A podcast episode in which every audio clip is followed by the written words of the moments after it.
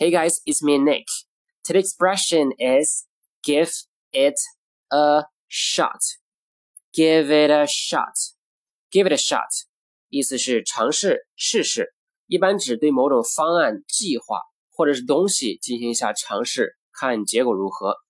好，再来看一下读音，give it a 这三个词呢可以连读，连读成 give it a，give it a，give it a shot。 Give it a shot. All right, that's it for today. I'll see you next time. Take care, guys. Bye.